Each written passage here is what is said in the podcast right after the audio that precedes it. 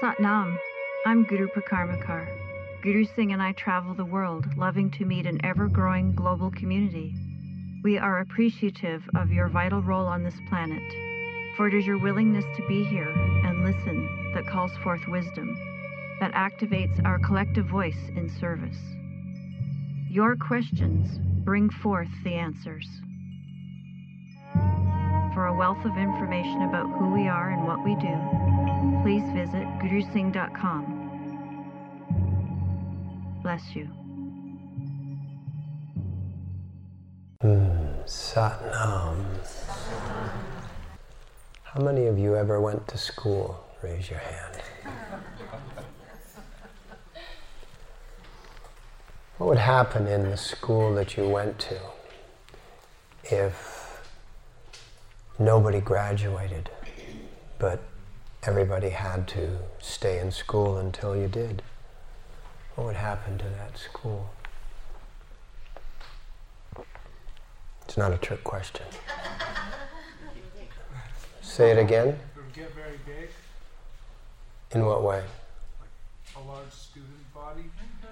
Yeah. And hence, Earth, planet Earth. Humans stopped evolving probably around 50,000 years ago. Since then, very few have been liberated. As a matter of fact, they make up stupid stories about the fact that only one gets liberated, you know, which is like interesting. But what's happened on planet Earth is that no one's graduating. Therefore, everyone keeps coming back. And we're getting a big logjam.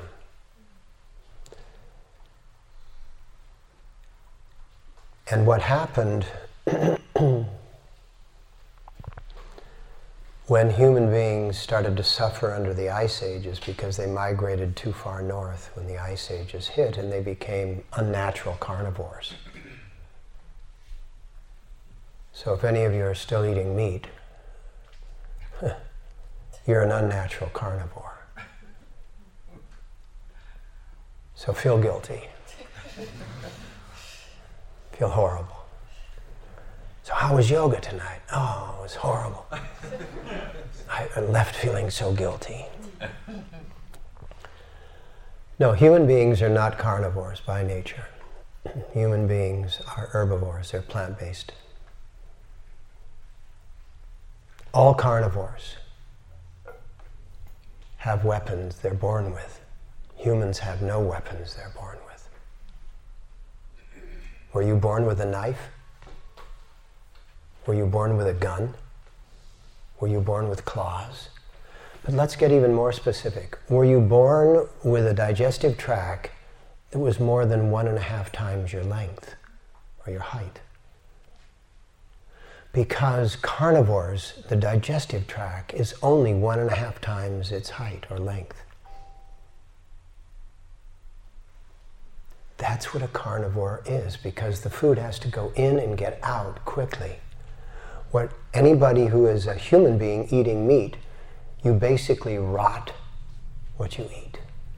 You rot what you eat. But it's not so much about the fact that you're eating murdered blood. Am I making it gross enough? I could get worse, but I'll go on. It's not so much about the fact that you're eating murdered, terrified blood. That murdered, terrified blood is forced between your teeth and your gum. And in that process, you feel at risk because blood food is risk food. And if you're not prepared for blood food as risk food, if you don't have weapons on you, what you will do is you will start creating weapons. And this is what human beings have been doing for the last 50,000 years. Is we've been creating weapons. More and more and more sophisticated weapons. No other creature on the planet kills each other at the levels that we do. No other creature on the planet abuses each other as we do. No other creature on the planet is living outside of nature as we do. And because we live outside of nature, we have become unnatural.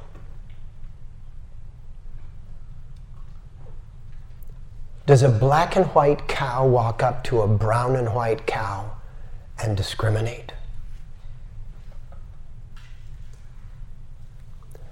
Does a black lab walk up to a golden retriever and discriminate? What is wrong with you? Why are you forming these hierarchical attitudes? It's because you were not built to use the food that you are eating and I'm not saying that those of you in this room are experiencing this. Maybe you're all vegan. But the world at large is. And the process of this unnatural diet is creating an unnatural life. We are supposed to evolve beyond the three and four dimensions we are supposed to comprehend that there is more to life than territory and hierarchy. We are supposed to understand that there is a way for us to use senses beyond the five that are developing behind the scenes. Can you imagine? This is why Yogi Bhajan brought what he called Kundalini Yoga as taught by Yogi Bhajan. It's an accumulation of all different kinds of yoga, and all yoga raises the Kundalini. And so he branded it as such. But it is a yoga that can get us back to nature. It is a yoga that increases your awareness. It is called the yoga of awareness. And by increasing your, your awareness, you suddenly go, What the am I doing? Here or here or here or here. And you begin to change what you're doing because your awareness is exceeding your effort. And so you can no longer make that effort. You no longer want that experience. Are you ready? Are you ready to give your life what it needs as a human being? Are you ready to give your life what it's asking for as a human being? You didn't put on this human suit. To compete with others in the human suit. You put on this human suit to help others in this human suit. You put on this human suit as a steward of life. And we stopped evolving into that realm about 50,000 years ago. What you'll need to comprehend now is you'll need to begin to comprehend how do we use space and how do we use time rather than buying and selling it, which is a really stupid idea.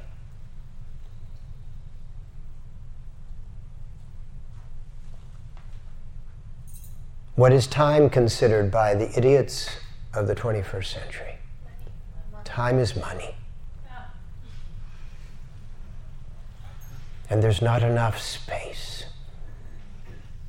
We're getting crowded. And it's my space. Let me build a wall.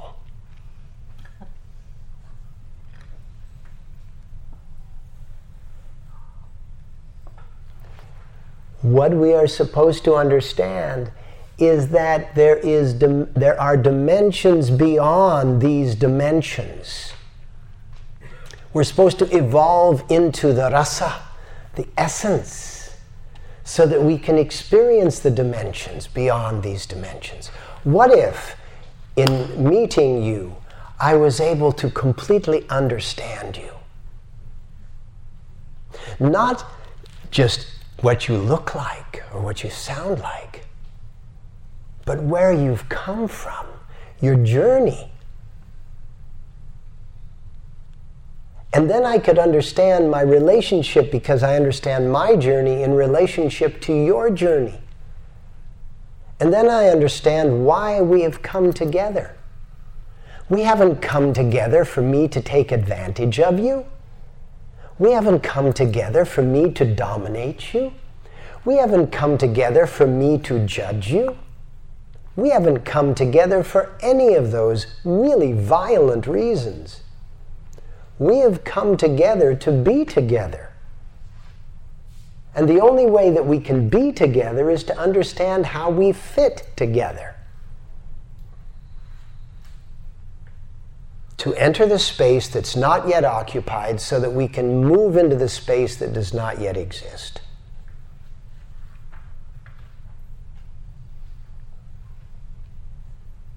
The past is still here. The present already is. Time is not money. Time is a wave traveling through the fabric of space. Time is not money. Do not buy and sell the time of your life.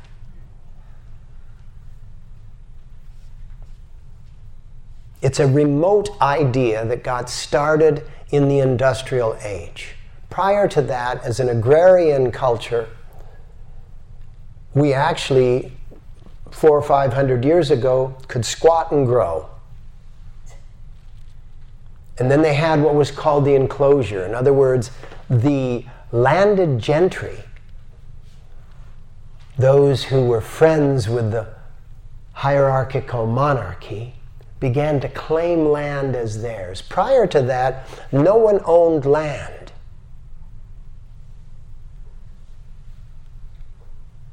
Slavery began with the ownership of land, and then you had to work the land and give the monarchy a share of what you were growing. Does this happen amongst any animals? Does this happen in nature? Not at all. Yeah, there is violence amongst nature, but not like this. Not like human beings. And if we continue like this, human beings will be wiped out before the end of this century. Human beings will be extinct on this planet before the end of this century. That's a fact. That's a scientific fact. And we're just waltzing along as if it's all the same. Buying and selling time, buying and selling space. How's the economy? And what do they say? Oh, well, the Dow Jones is up. Who gives a about the Dow Jones? What really matters in the economy is that there is 28,000 people who starve to death every day because they can't afford food. And that number is increasing every single year. And the majority of those people are actually children.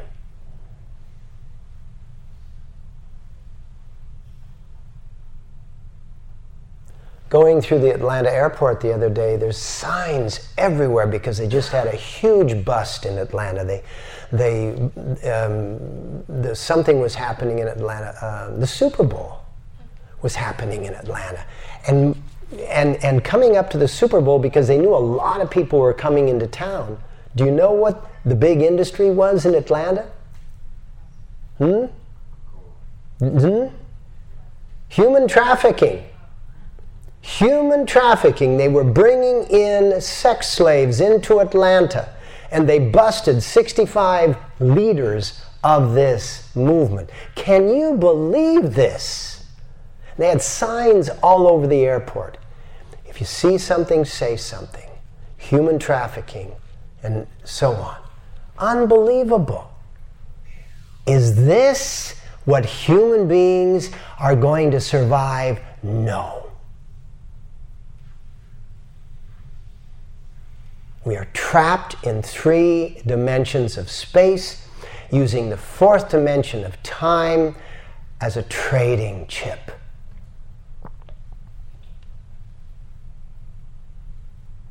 And we have the opportunity in doing Kundalini Yoga, as taught by Yogi Bhajan, to raise ourselves out of this, out of this. Not just so that we can get out of this, but so that we can actually experience alternatives. We can teach alternatives. We can spread alternatives amongst those who are reachable and teachable. And that number is growing exponentially. The number of people that are alive, bless you, the number of people that are alive in this world that have no access to what you have access to in this room, that would love to have access to what's going on in this room, is phenomenal. Phenomenal. On this teaching tour, we had more people coming into our classes than ever before, and these people were finding us through the most obscure means. You need to learn this yoga. You need to learn about food. You need to learn about everything that you possibly can that is on the course of higher awareness. And you need to teach everyone you meet in a very gentle, non abusive, non invasive way, in a suggestive way. Arouse their curiosity. And in amongst that curiosity, answer their questions the best that you can. Don't sit back and think that you can stand down on this because human beings. I mean, what's going on at the level of what they, they, they call leadership in the world and uh, in the Western world, we know exactly what I'm talking about without me talking specifically about it because it's so, it's so dumb that who would want to talk about that? But that's not dumb people. That's just an example of dumb humanity that humanity has become so stagnant, so corrupted, that we can sit around and watch this game take place. So that's the preamble. Time is a wave passing through the fabric of space, and you sit in what's called your presence, which means that you are a consolidation of the physical atoms in your physical body, and this, your soul body has been inserted in this, and you're having an experience through your sensory system. And your sensory system takes an image of each moment and the amount of your sensory system that is engaged in that image is the amount of your awareness that can draw a conclusion from the image of the moment. Does that make sense?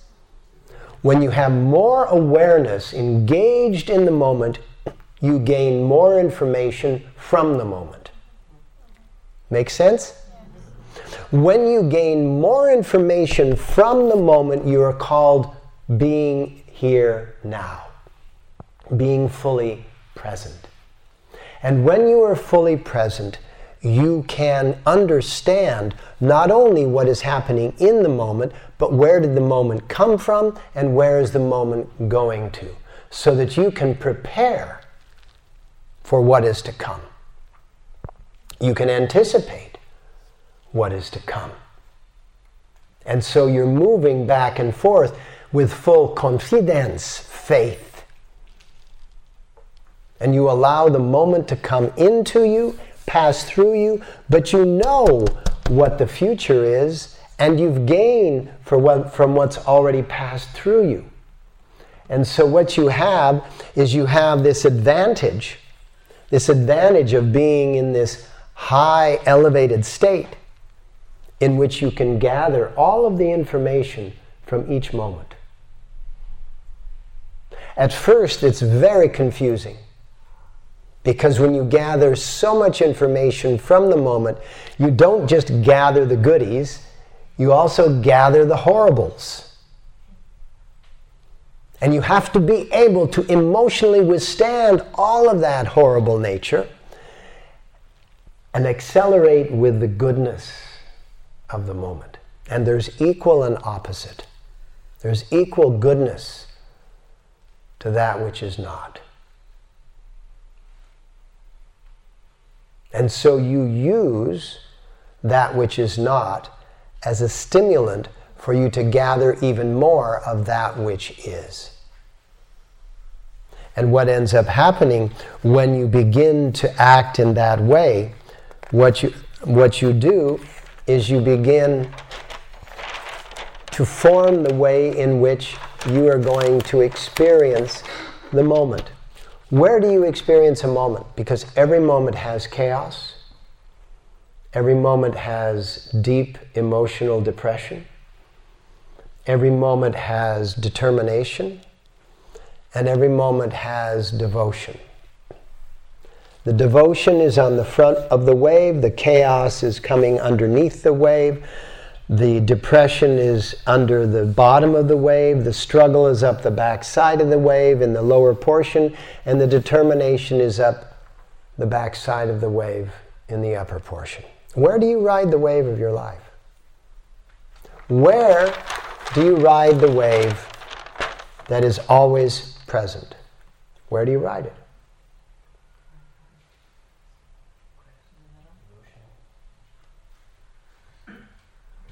It's a good question to find out every few times a day, isn't it? Where am I on the wave of right now? Where am I on the wave of right now? And what Kundalini Yoga, as taught by Yogi Bhajan, gives us the opportunity to do is to be aware of where am I on the wave right now. So when I'm aware of where am I on the wave right now, I can begin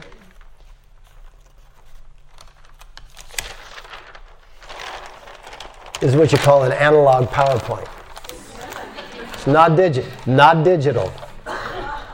When I am able to be aware and then aware and then aware and then aware, what I end up with is I end up coming up with ways in which I can ride that wave so that I am balanced. I can ride the wave so I am balanced. You know, our son in law and I when our grandson was just over a year old, they came down for a visit. Was he a year old or was he just? No, actually, he was actually just about seven or eight months old. And we have a split level situation in this big open space. We've got a dining room, two steps down, big living room, two steps up, big family room, right? So we've got these little steps, little stairs. Well, this guy was a scoocher. You know what a scoocher is? A scoocher is bellies and elbows, bellies and elbows and knees and feet.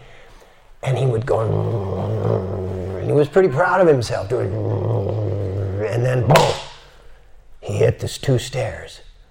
Whoa, it's like Mount Everest.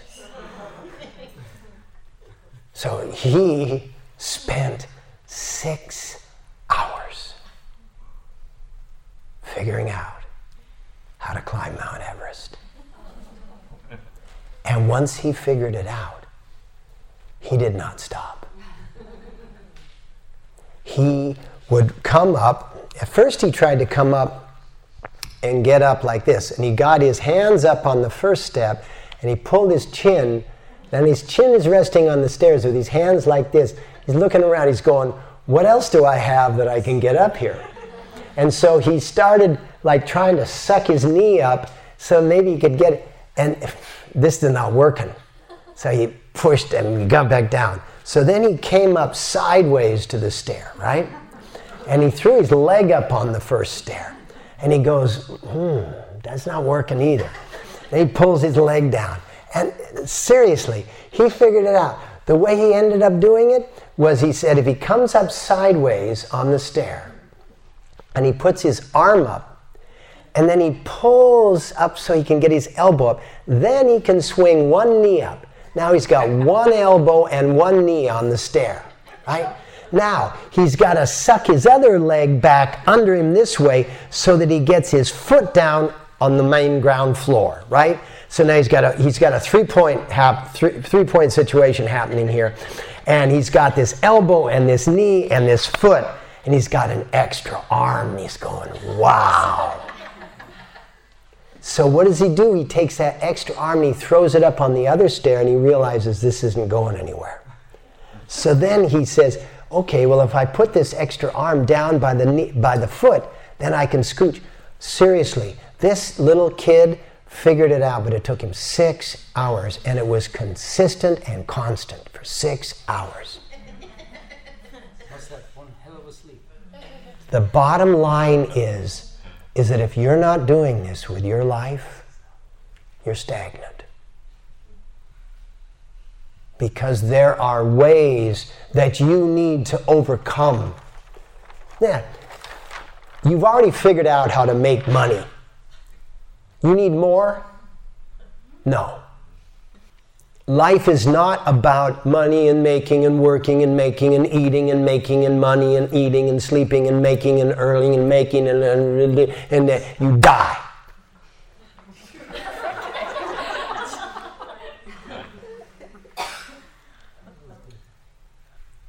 because death comes very quickly. We just cremated my mother in law. We were out on tour, and I'm teaching class on Saturday morning, and my wife comes into the room because she had been called out of the room, and she said, she came up to me and she said, uh, Vera, Nana has uh, just had a massive stroke, and I have to fly out. So she left I canceled one of my classes down, one of my weekends down in Florida and met her after I had taught where I was, and I got there just a day after. But this is not to be unexpected. She was she lived a beautiful life. She was 87 years old. She lived a beautiful life. But when I was standing there reading Japji and, and Kirtan Sohila over the casket just before we're going to push it into the oven, I'm thinking, this is me. This is me. Time is a wave. I'm already dead. In this awareness, I'm living a life. But the past is still here and the present already is. You're already dead. You're being born. This illusion that we're going through right here, that is ascribed by our sensory system, is just sequencing time. You're going to sell that for a few thousand dollars? You're going to sell your time? Wake up. Wake up. Wake up and smell your enlightenment.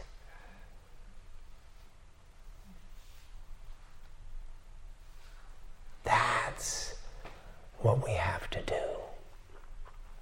And we have to start doing it right now.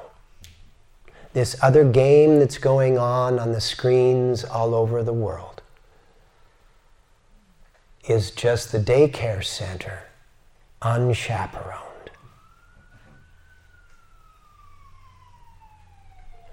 Every single day, work on yourself. When you walk out into the world, be the teacher that you are. Say it. Raise your right hand and say it. I am a teacher of higher awareness. Yes. Teach somebody that has less awareness than you in a very gentle, non invasive way. Let them feel there's hope. Let them feel there's something beyond the fourth dimension of time is money. Let them feel there's something more than three dimensions of space. One thing I have always realized, but it was really cognitive in that moment of that cremation. There were so many beings that weren't visible to the eyes or audible to the ears in that room. Phenomenal. Phenomenal. The funeral director, hmm, she said afterwards, she came up to me and she said, Guru Singh, she said, I just wanted you to know that I'm Native American. I said, Oh. And she said, I put Vera's shoes in there so she would have something to walk with on the other side. So sweet. She said, I also put some food in there so that she would have something to eat on the other side. So sweet. So incredible. When are you going to die? Do you think about that?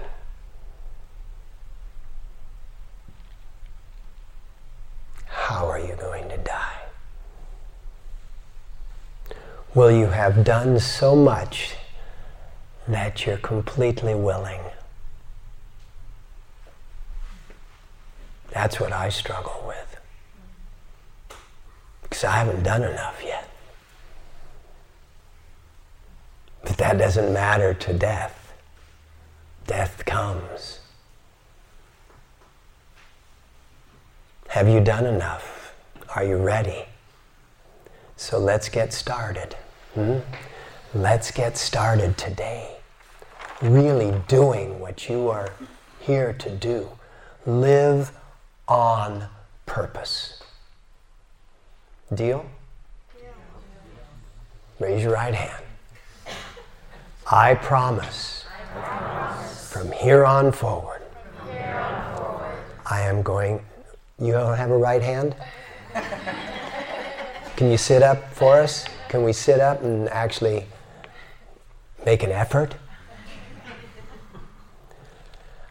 I promise, that from here on forward, here on forward I'm going to live on purpose some of the time. Let's be honest. Let's be honest.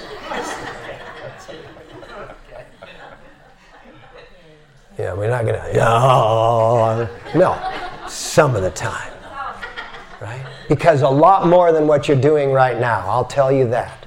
A lot more than what you're doing right now is some of the time. Bless you for joining us. Visit gurusingh.com for an ever expanding archive of lectures, videos, yoga sets, meditations, and more.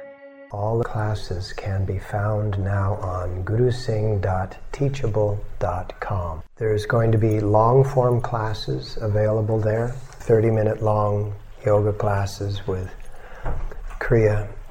There's also what is called a Kundalini Recharge. It's a brief lecture about something like depression or gratitude or achievement or partnering or success. And it'll be a lecture with a pranayama, a breathing exercise, and a single asana that you can just jump into during the day, and then it'll round out with an affirmation or meditation. And these will be like 11 minutes. And then there are also going to be audio files, which are guided 11 minute meditations, which you can listen to. And that's all within gurusingh.com. Satnam.